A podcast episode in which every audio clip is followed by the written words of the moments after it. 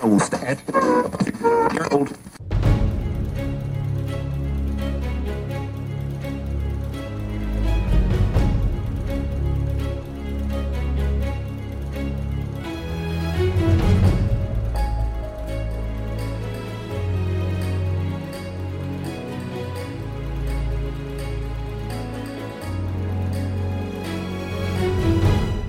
Salut et bienvenue sur Radio Taverne, le canal des bardes. Les amis, aujourd'hui j'ai l'honneur, étant graphiste moi-même, d'interviewer Jocelyn Grange, qui a reçu en juin la distinction du meilleur ouvrier de France en graphisme. Bonjour Jocelyn, comment vas-tu? Salut, salut, bah ça va super bien. Euh, très content d'être là. Et euh, bah écoute, euh, c'est parti quoi. Exactement.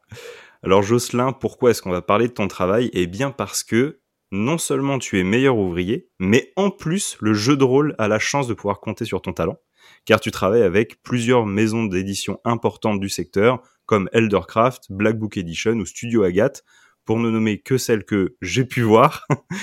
Et euh, tu travailles sur euh, plusieurs ouvrages, notamment tu as travaillé sur des ouvrages récents. Tout à fait. Euh, ça fait une bonne vingtaine d'années maintenant que je traîne dans le milieu du jeu de rôle. J'ai commencé en tant qu'auteur, puis après j'ai commencé à bosser pour les autres. Petit à petit, bah, j'ai travaillé de plus en plus dans le secteur. Et il y a quelques années, j'ai monté euh, mon propre studio et je me suis spécialisé dans, dans, le jeu de rôle.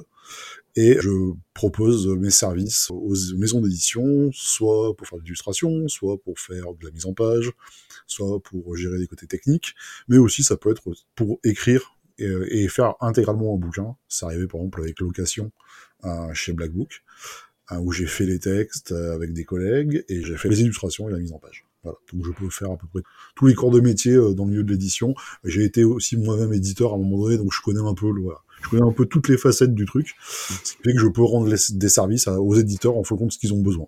Et alors justement, derrière toute cette expérience, j'ai envie de te demander d'abord qui est Jocelyn Grange? Bah écoute, je suis un gars qui vient de la campagne à la base, d'un village, on va dire, presque provençal. J'ai fait mes études de graphisme à Grenoble. J'ai fait 4 ans là-bas. Et euh, ensuite, j'ai été embauché dans une agence de communication j'ai travaillé 18 ans dedans, j'ai bossé pour des grands groupes, euh, type Danone, Elevir, Bledina, j'ai bossé pour le Roi Merlin, voilà, pour des grandes structures, aussi dans le sport, pour l'Olympique de Marseille notamment, et autres. Mhm. Puis au bout d'un moment, bah, l'entreprise a fermé, et c'est tombé au moment où, en fait, j'avais envie de vraiment bosser pour le jeu de rôle.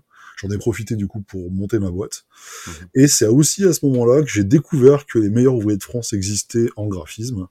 Et je me suis dit, bah, tant qu'à faire de faire un truc fou, c'est-à-dire monter sa boîte, on va aussi postuler pour les meilleurs ouvriers de France, parce que je le fais en mhm. même temps, en parallèle. Et euh, voilà, euh, l'épreuve a duré 4 ans, euh, c'était il y a 4 ans. Voilà.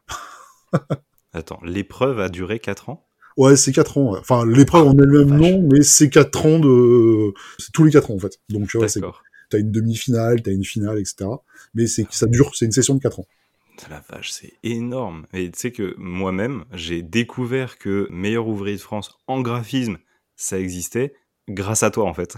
ouais, bah en fait moi je l'ai découvert vraiment par hasard. Alors ça fait euh, bah, pendant que j'étais euh, donc en agence de communication, j'ai travaillé avec des meilleurs ouvriers de France assez régulièrement parce que quand je travaillais dans le culinaire, euh, j'ai beaucoup bossé aussi dans le luxe. Donc je travaillais avec des meilleurs ouvriers de France, donc j'en croisais régulièrement. J'ai fait des catalogues pour eux, j'ai fait plein de choses avec eux. Je faisais du rough pour les photographes je faisais les dessins préparatoires pour que les photographes fassent des shootings photos, des plats ou euh, des meilleurs ouvriers de France. Du coup, bah, j'étais en contact avec eux en fait en permanence. Alors j'étais souvent dans l'ombre, mais je les voyais, je les côtoyais, je les croisais. Donc je savais que ça existait. Je voyais plein de corps de métier chez eux, mais euh, à aucun moment je pouvais imaginer en fait que chez les graphistes on avait ça aussi, hein, alors que mmh. ça existe depuis des années. Et par hasard, en fait, à un moment donné, je suis tombé sur la liste des métiers et j'ai mmh. vu graphiste et j'ai fait non, trop fort, faut que je le fasse. Et voilà. Excellent. Félicitations. Bah, merci. tu nous en as touché deux mots, mais au final, concrètement, comment tu es venu en fait à travailler dans ce milieu-là et euh, quelle est la première maison d'édition avec laquelle tu t'es mis à travailler? Alors dans le milieu du jeu de société, c'est le premier truc dans lequel j'ai mhm. commencé vraiment en fait au final, parce que je suis aussi propriétaire de boutique de jeux de jeux de rôle. D'accord. Encore aujourd'hui? Ouais, ouais, toujours qui s'appelle la Diagonale du Fou, qui est basée à Valence. Pendant un moment, on a monté une petite maison d'édition au sein de la Diagonale du Fou, et j'ai fait euh, quelques petits jeux de société. Euh, donc j'étais éditeur euh, pendant quelques temps de jeux de société. Mmh. Après, j'ai commencé à écrire mon jeu de rôle, à mettre en page et à illustrer mon jeu de rôle. Et je suis allé voir un éditeur, qui était les ludopathes, et je leur ai dit, ben voilà, en gros, j'ai un jeu, je l'ai fait, il est intégralement fini, en gros, je peux vous filer les PDF, il faut un peu de relecture et on peut y aller, quoi. Donc j'avais fait tout le travail, en fait, Bah oui. préparatoire. Mm. Et euh, bah, j'ai commencé comme ça dans le jeu de rôle. J'ai fait euh, ouais, 5 ou 6 suppléments au, au bouquin de base. Mhm. Après, j'ai commencé à bosser pour d'autres éditeurs, pour d'autres auteurs qui sont venus me chercher, pour, enfin voilà, quoi. J'ai commencé comme ça. D'accord. Et ton jeu de rôle, c'était? C'était Anoé. Anoé. Ouais. Il est toujours euh, commercialisé? Bah, alors les ludopathes n'existent plus, euh, du Ah. coup, euh, bon. Du coup, Euh, il doit rester quelques trucs, euh, mais bon, voilà, c'était mon premier bébé, donc euh, ouais, Ouais. c'est pas forcément le truc que je ressors, tu vois, pour dire, eh, trop bien.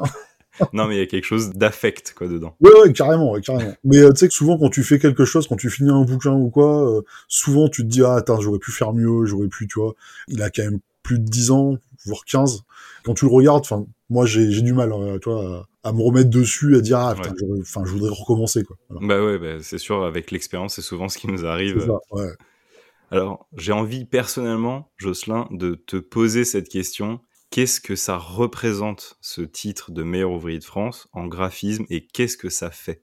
Alors, déjà, les meilleurs ouvriers de France. Euh, les meilleurs ouvriers de France, ça a 100 ans cette année. Waouh. C'est organisé comment? C'est le COET, qui est une organisation qui est gérée en partie par l'éducation nationale, qui fait des épreuves par métier.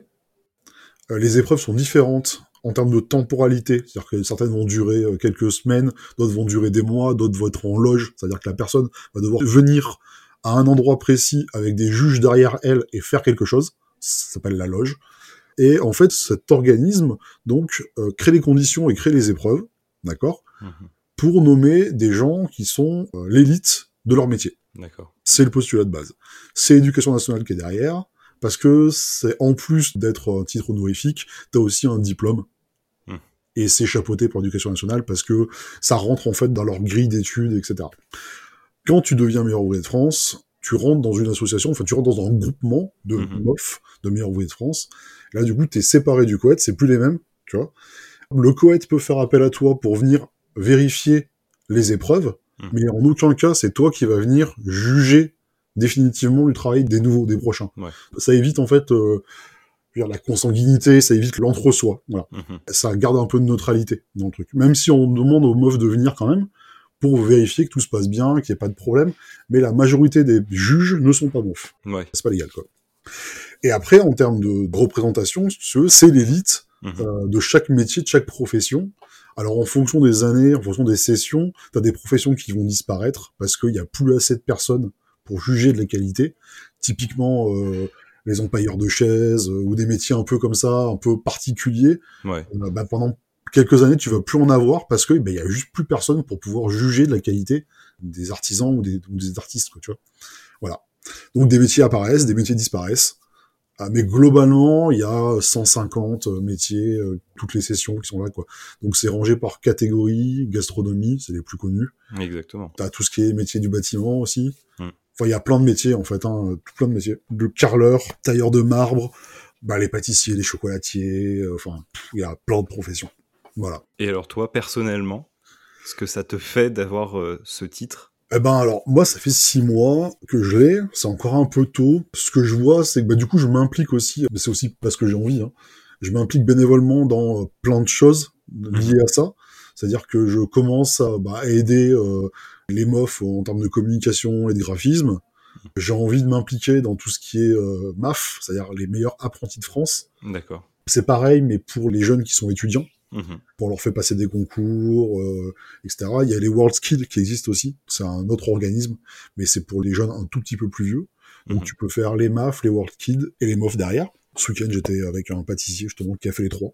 Voilà. D'accord. Après, c'est beaucoup d'honneur, c'est aussi euh, pas mal de pression parce que du coup derrière, t'as plein de gens qui te regardent en fait. Ouais. Tu peux pas laisser passer un truc, t'es plus regardé de la même façon. Mhm. Ça ouvre plein d'opportunités, de rencontres. Je rencontre plein de gens, plein de meufs. Ça, c'est super cool. Ça m'ouvre des portes. Mais après, c'est pas pour ça que tu as du travail qui tombe automatiquement, quoi. Tu vois, C'est Ouais. pas, euh, c'était, euh, c'est pas parce que t'es meuf que tu vas gagner euh, des millions. Mhm. Et, Enfin, là, typiquement, je parlais avec un meuf il y a une semaine, il est au SMIC, quoi, et il galère. Parce que la personne, elle était sur une profession qui n'existe quasiment plus, et du coup, elle a plus, quasiment plus de demande. Donc, tu vois, c'est pas, euh, Mm. c'est pas que ce que tu vois à la télé des mofs, c'est des ouvriers à la base, c'est des travailleurs. Ouais, c'est une récompense de travail. Hein. C'est ça, c'est pas pour ça que tu vas rouler sur l'or. Mm, mm. Alors, ton agence, c'est donc Mjolnir Communication. Ouais. C'est avec celle-ci que tu travailles aujourd'hui avec les maisons d'édition. Ouais. Euh, alors quand j'ai vu le nom, je me suis douté que le jeu de rôle avait une place certaine dans dans ton travail. Tout à fait. Euh, quand on en a parlé en off, par contre, je m'attendais pas du tout à ce que tu m'as dit. Donc aujourd'hui, si tu peux nous expliquer un petit peu la part que le jeu de rôle représente dans ton travail ah ouais. et euh, les missions que tu vas remplir effectivement pour ces maisons d'édition. Tu nous as expliqué un petit peu la mise en page, l'illustration, jusqu'où tu les accompagnes euh, finalement. Alors, à l'heure actuelle, ouais, on est à bien 90% voire plus de travail qui est en lien direct avec le jeu de rôle ou avec le jeu. De temps en temps, je fais des choses qui sont pas vraiment du jeu de rôle, mais qui sont dans le monde du jeu, quoi qu'il en soit. Mhm. En moyenne, je peux sortir au studio euh, 2 à 4, 5 livres par mois. Ah oui. Alors à des moments, je vais faire vachement plus d'illustrations, mais à des moments, je vais sortir plein de bouquins. Souvent, les éditeurs vont me contacter pour faire de la mise en page. Donc je vais prendre ou les textes et faire les images, ou ils ont déjà des images et je vais juste récupérer le texte et je vais faire la mise en page. À des moments, ça va être juste, ils ont déjà tout, mais il leur manque quelques plans, quelques infos, quelques images, et dans ces cas-là, c'est moi qui vais les produire. Mhm. Comme je suis polyvalent, je suis capable d'aller euh, les aider pour euh, plein de petites choses, jusqu'au financement participatif, par exemple, où il leur faut des mock-ups 3D, donc les visuels 3D qui simulent le packaging ou les bouquins. Mhm. Donc je peux faire des 3D d'ambiance ou des 3D euh, bien classiques avec euh, juste le bouquin levé, mais je suis Mhm. aussi capable de faire, je l'avais fait par exemple pour Agathe, Mhm. euh, une mise en place un peu sympa pour Brancalonia notamment, où il y avait une pizza à l'ananas dans un coin, il y avait une épée qui traînait sur la table, et il y avait les bouquins au milieu. Voilà, je peux faire des trucs un peu plus artistiques, on va dire, avec toujours des mock-ups, donc tu vois toujours les, les bouquins, euh, mais euh, c'est un peu plus fun, voilà. Et après, ça peut être de l'illustration classique, du plan. Euh, pour Cassius, euh, assez régulièrement, je fais des plans.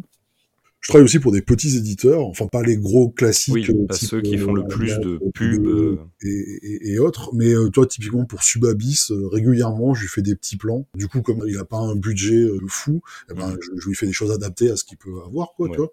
Je continue à lui faire ses plans. Je travaille encore pour pas mal d'éditeurs en fait dans le jeu Mhm. Je les aide et je fais ce que je peux pour les servir quoi donc soit ça va être de l'illustration classique soit ça va être de la 3D soit enfin voilà c'est Mhm. variable Oui, parce que c'est vrai qu'on en avait un petit peu parlé et euh, pas mal de monde s'accorde à dire que malgré tout, vivre du jeu de rôle aujourd'hui, ça reste quand même quelque chose de très compliqué. Toi, aujourd'hui, tu nous dis que ça représente la majeure partie de ton activité et en même temps, il y a euh, les coûts du marché et comme tu nous dis, bah, tu essaies de t'adapter à, euh, au budget qu'il y a aussi en face. Alors on est deux dans le studio Mhm. depuis euh, quelques mois avant j'étais tout seul donc je peux faire travailler deux personnes Mhm. plein c'est pas un souci quoi mais effectivement, le milieu du jeu, du jeu de rôle, surtout financièrement, c'est pas pareil que le milieu de la communication dans lequel j'étais avant. Mhm. En termes de prix, effectivement, c'est très très bas. Et le seul moyen, en fait, d'être rentable, en fait, de pouvoir en vivre et de sortir un salaire, c'est d'être rapide. Donc, euh, il faut pas perdre de temps avec des trucs. Il faut être capable d'enchaîner, d'être rapide, de produire. Donc, c'est tout un process, en fait, pour, pour la mise en page. C'est tout un process de script, de grep, de technique, d'habitude aussi, qui font que, bah, et aussi parce que je connais le jeu de rôle, donc euh, je sais quand je vois un tableau arriver que ça va être un tableau de stats, et je sais comment les mettre en page parce que j'en ai fait déjà 40. Mm. Que voilà, du coup, je perds pas de temps à comprendre le système de règles. En gros, je vois une feuille de perso, j'ai compris la mécanique du jeu, go, c'est parti, je peux faire mon truc, quoi. Tu vois? Mhm. il y a une espèce d'habitude en fait qui fait que euh, étant rôliste eh ben ça va plus vite pour faire plein de choses quoi. Mm. Alors justement, puisque tu nous parles du fait d'être rôliste, c'est vrai que c'est inhabituel, mais l'interview, on l'a prise un petit peu à l'envers en commençant par parler de ton travail. Est-ce que tu peux nous expliquer, nous raconter comment tu as rencontré le jeu de rôle? Waouh. Euh, HeroQuest. Ok. HeroQuest gamin donc j'avais euh, genre 13-14 ans. Je traînais qu'avec des mecs qui avaient euh, 16 ans et plus pourquoi? Parce que je dessinais et que du coup les gars jouaient au jeu de rôle et avaient besoin de dessin donc ils sont venus me chercher Mhm. du coup j'ai commencé à dessiner et à jouer avec eux euh, et ça a commencé comme ça après donc euh, on a fait énormément de vampires Ah quand j'étais gamin, énormément de Shadowrun, énormément Mhm. de Warhammer et des requests du coup, et assez rapidement je suis tombé aussi dans le grand nature. D'accord. je crois à 16 ans, je faisais du GN, Mhm. donc c'est, je sais pas si tu connais, c'est l'équivalent Ouais, ouais. du, voilà, du- du jeu de rôle, mais en version costume, euh, avec des armes en mousse et compagnie. euh, donc je suis tombé là-dedans assez rapidement, et j'ai toujours traîné là-dedans. J'ai toujours traîné en fait dans le jeu de rôle, à jouer. Enfin voilà, j'ai toujours euh, beaucoup joué. D'accord. En moyenne, je fais une à deux parties par semaine. Ah ouais, t'es vraiment euh, actif. oui, je joue, je joue. J'ai une table régulière toutes les semaines, euh, et des fois j'ai des tables en plus qui se greffent le samedi, le week-end, enfin les voilà, à d'autres moments quoi. Du coup, finalement, ton expérience, ton métier et ton rapport au jeu de rôle ont toujours été liés puisque ça a commencé très jeune. Ah, carrément. Bah, c'est aussi pour ça que j'arrive à, toi, quand on file du texte avec des règles ou des trucs comme ça, j'arrive à visualiser très rapidement de quoi Ouais. ça parle. J'ai l'habitude. Étant joueur, euh, assez souvent, euh, je joue à des jeux sur lesquels j'ai bossé. Parce que Mhm. le gros avantage, c'est que j'ai une mémoire absolument pourrie, ce qui fait que tu me fais faire un bouquin. Un an après, je sais plus que je l'ai, enfin, je sais que je l'ai fait, mais je sais plus ce qu'est le contenu, si tu veux. Donc, euh, c'est très pratique. Ce qui fait que, genre, je fais des scénars et puis au bout d'un moment, je fais, eh, tiens, ça me dit quelque chose, ça. je fais, ah ouais, mais le dessin, c'est moi qui l'ai fait. Et voilà. Donc, euh, je peux jouer à des scénars sur lesquels j'ai bossé, c'est pas grave. Ok. Et tu es toujours joueur à, à tes tables? En ce moment, ouais. Depuis que j'ai fait le MOF, objectivement, j'ai plus le temps de masteriser. Ouais. Mm. J'ai masterisé euh, beaucoup. Mais ouais, depuis le MOF, c'est-à-dire depuis 2-3 ans, euh, je suis que joueur. D'accord. Hein. Alors, ton univers de jeu préféré? Tra. En tant que joueur, tu veux dire, Ouais, en tant que joueur. ouais. j'en ai pas un, j'en ai plusieurs. Des univers que j'aime vraiment. T'as Shadowrun, Mhm, tu vas avoir Warhammer, mhm. et tout ce qui est le monde des ténèbres. Et est-ce que, en termes de travail, c'est pareil ou est-ce que là, pour le coup, tu as d'autres préférences? Ah. Alors Warhammer, j'ai jamais bossé pour. Je veux dire, dans un esprit, dans un genre, tu vois. Ah oui, que... alors oui, alors bah, les web, bah pareil en fait. Au final, ce que j'ai dit, t'as le Medfan, t'as le contemporain et t'as le. Oui. Donc du coup, oui. en fait, moi, euh, enfin les trois types d'univers, les trois types d'ambiance et autres ambiances, ça, j'aime bien, tu vois. J'ai fait un jeu euh, qui était euh, un jeu euh, Medfan euh, classique, on va dire, avec des créatures, des machins, etc. Ça, c'est le premier jeu que j'avais fait. Là, les derniers bouquins que j'ai créés en tant qu'auteur, c'était Location, et c'est des livres de plans euh, dans un monde euh, contemporain cyberpunk, on va dire Mhm. où le principe c'est location qui est un fournisseur de données pour les joueurs que tu peux contacter. C'est genre typiquement si tu joues, t'as l'habitude de jouer à Shadowrun, c'est euh, tu vas contacter un gars, un contact qui va te filer les plans des endroits où tu veux aller. Voilà. Mhm. Et du coup, dans le bouquin, t'as un niveau d'accréditation, en gros tu avoir des infos en plus. Et donc en fait dans les plans, t'as des petits cadenas, genre si tu payes en plus, bah t'auras cette info-là. Voilà. Et le gars te fournit le plan en 2D, en 3D, avec des infos, genre le compteur électrique est là, ici tu peux faire ça, etc. etc. Voilà. Ça, c'était le dernier bouquin que j'ai fait, donc c'était du futuriste. Mm. Mais ouais, tous les univers me font kiffer, tu vois. J'ai bossé pour Omega, qui est un jeu avec des robots. Euh, j'ai adoré dessiner des robots. Moi, quand je fais du Medfan, euh, bah, j'aime aussi. Enfin, tu vois, non, vraiment, j'ai pas de, là, pour le coup. Justement, c'est ça qui est fun, Mm. c'est de pouvoir changer. Ouais, de ne pas s'ennuyer dans un univers, de se dire que c'est euh, redondant, tu l'as déjà vu dix fois. Carrément. Et puis, il y a peut-être aussi, euh, je viens de la pub où, où, en fait, tu veux, pendant 18 ans, on a effacé mon style de dessin. Ah ouais. et j'ai été formé à apprivoiser, à apprendre le style du client pour le retranscrire et que ce soit lisse dans le sens où euh, euh, entre ce que je fais et ce que va faire mon pote graphiste, on voit pas la différence, tu vois. Même en, en tant que dessin, en tant que graphisme, en- tout compris quoi. Et euh, c'est vrai qu'il y a pas mal d'éditeurs qui m'ont fait travailler sur des ouvrages avec des auteurs. Euh, typiquement, Mhm. j'ai bossé pour BBE sur les, les livres de Johannes Farr. Euh, c'est moi qui fais les elfes, nains, euh, toute la gamme euh, en fait des chroniques oubliées avec des auteurs Mhm. j'arrive à, tu vois, à, à capter le style, l'intention de l'artiste et à le retranscrire. Pareil pour les légendaires. Sur les légendaires, Mhm. euh, il y a des images où euh, bah, j'ai fait la colorisation dessus, quoi. Ouais. Bah, Il y avait un problème de timing et en fait, euh, c'est moi qui ai fait la colo de certaines illustrations. Mhm. Voilà. Validé bien sûr par l'auteur, hein. mais du coup, Ouais. voilà, je suis capable en fait de mimétiser le truc Ouais. et de comprendre l'ambiance, le style d'un auteur. Du coup, en même temps, aujourd'hui, travailler dans le jeu de rôle, c'est aussi une forme de récompense pour toi de pouvoir enfin libérer ton style, t'exprimer librement. Ouais, mais aussi, euh, tu vois, le fait de bosser pour des personnes comme Johan Sfar, ou pour les légendaires, ou pour les et c'est vraiment sympa aussi. Le fait de pouvoir euh, toucher comme ça des univers qui sont pas forcément les miens, mais de pouvoir euh, ben, m'intégrer à ce truc-là, apprendre, comprendre comment c'est fait, euh, tu vois, comprendre pourquoi ce type de couleur est utilisé, quelles sont les techniques des illustrateurs pour essayer de les reproduire, etc., pour essayer de faire une mise en page qui soit cohérente avec leur dessin. Euh, ça, moi, j'aime aussi, tu vois. Voilà. Ah ouais, c'est vrai que le travail d'analyse d'un ouvrage, on a l'impression de décrypter. Ouais, c'est ça. Ouais. Bah, pour le truc, si tu regardes les, les, dessins, tu te dis voilà comment le gars il bosse, pourquoi il travaille comme ça, qu'est-ce qu'il fait, qu'est-ce qui fait que quand je vais faire un dessin, euh, ça va être intégré graphiquement avec le reste, tu vois. Enfin voilà. Et est-ce que si je te demande aujourd'hui si tu as des projets sur le feu, tu as le droit de nous répondre? Alors oui, j'ai des projets sur le feu.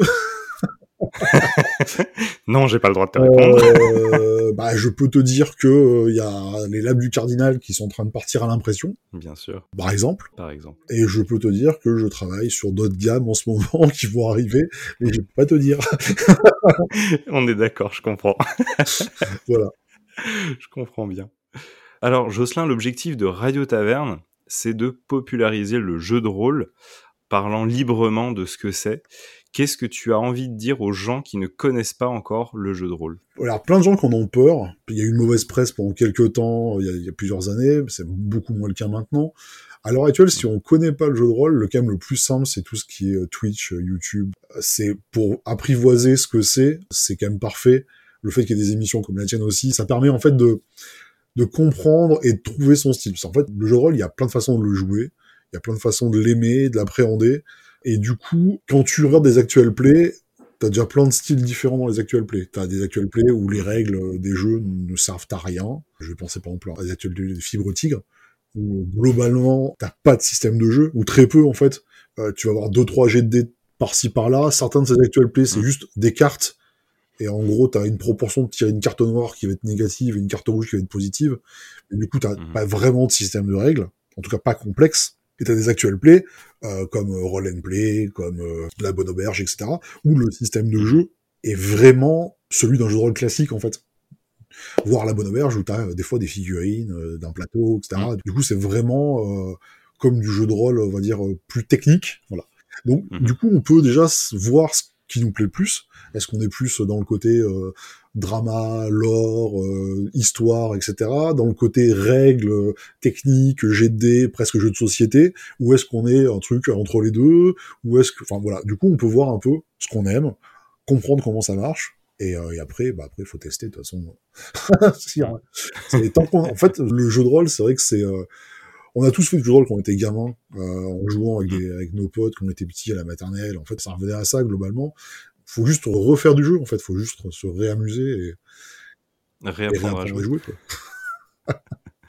et c'est vrai que ce que tu dis euh, me fait écho parce que euh, moi quand je redécouvre en fait le jeu de rôle en 2017, j'ai commencé exactement par ce dont tu parles, c'est-à-dire que euh, j'ai été amené à redécouvrir le jeu de rôle en faisant des recherches pour du jeu de société. En fait, je cherchais le jeu de plateau de Donjons et Dragons, et de là, je tombe sur Aventure, euh, avec euh, le JDG, et du coup je découvre l'actual play comme ça, et à la suite de ça, je découvre Game of Roll, et effectivement, je pense que ce qui caractérise aussi, bah, nécessairement, c'est si tu joues dans un système donné. Souvent, Donjons et Dragons, on retrouve des codes communs, ou par exemple avec Fibre, bah, Aria, c'est son univers, c'est son système. Du coup, euh, il en a fait quelque chose de différent.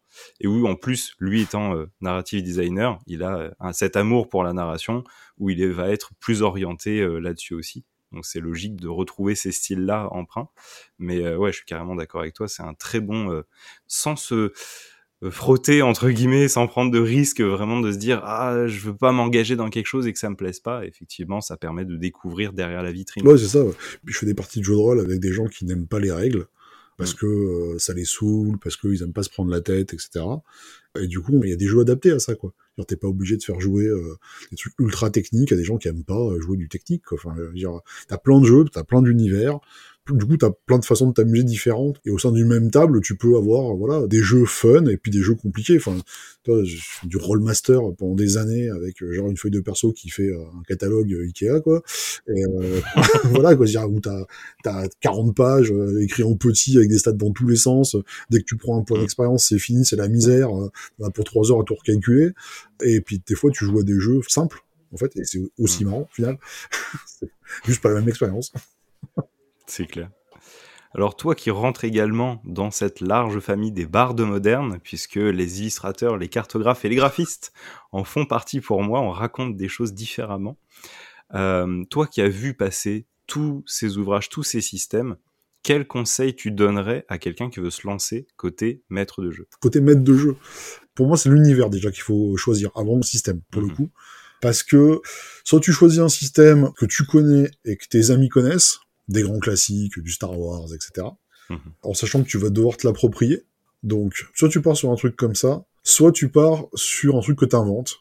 Comme ça, tu le connais, tu fais ce que tu veux et tu fais découvrir quelque chose à, à tes amis.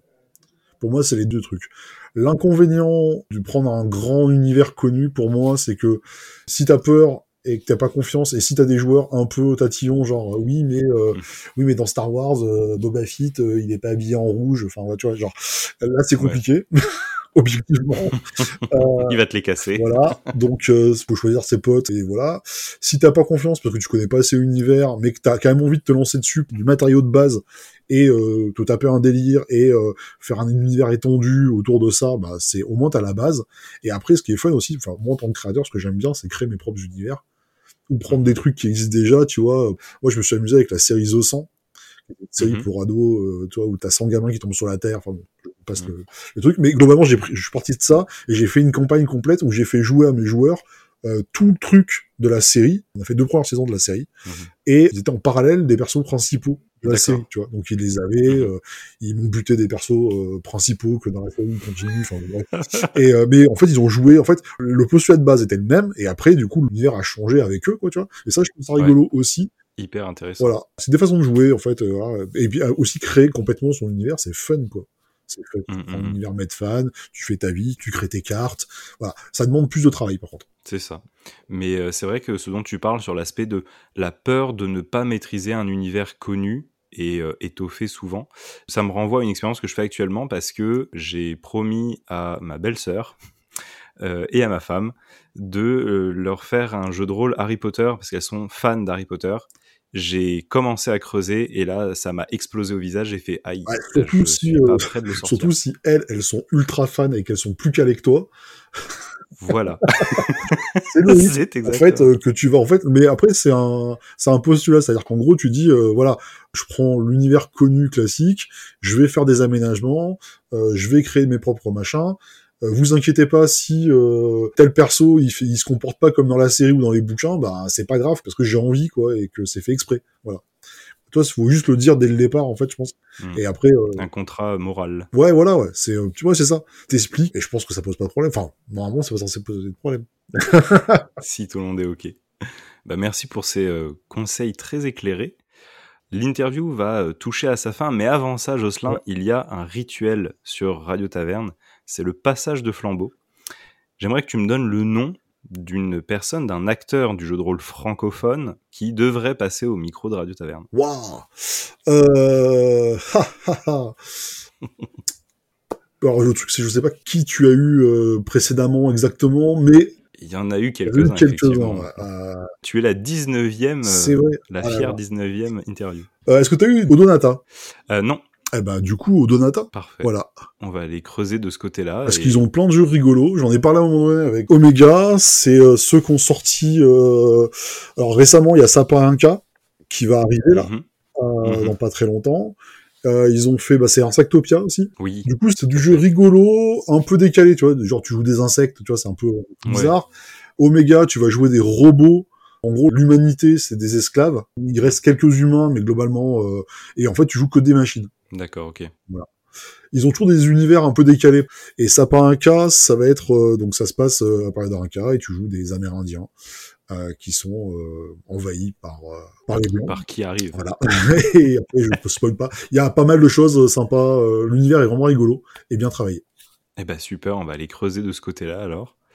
Et est-ce que tu as un petit mot à dire au sujet de Radio Taverne? C'est super cool en fait de proposer ça. Le format est vraiment sympa. Euh, je trouve que ça permet justement de parler du jeu sur une plateforme sur laquelle j'ai pas l'habitude. Enfin, tout ce qui est vidéo, maintenant j'en trouve facilement. Autant juste euh, de la radio, du vocal, euh, c'est plus rare et je trouve ça fun. Et bah, je suis vraiment très content d'avoir été invité. Eh ben merci beaucoup d'avoir répondu Jocelyn, merci d'avoir été avec Bah, nous. merci à toi. Quant à toi qui nous écoutes, tu peux retrouver les travaux de Jocelyn Grange sur son Instagram et je te le recommande fortement. Et n'oublie pas sa boutique, la Diagonale du Fou à Valence. Euh, J'espère que cette interview t'a plu. Si c'est le cas, n'oublie pas de soutenir le podcast sur ta plateforme d'écoute en lui donnant la note de ton choix et en le partageant autour de toi et sur les réseaux. Tu peux également rejoindre la page kofi, ko-fi.com de Radio Taverne si tu souhaites apporter ta contribution à son développement. En attendant, je te dis à très vite pour une nouvelle rencontre. C'était Bax derrière le micro. À très bientôt.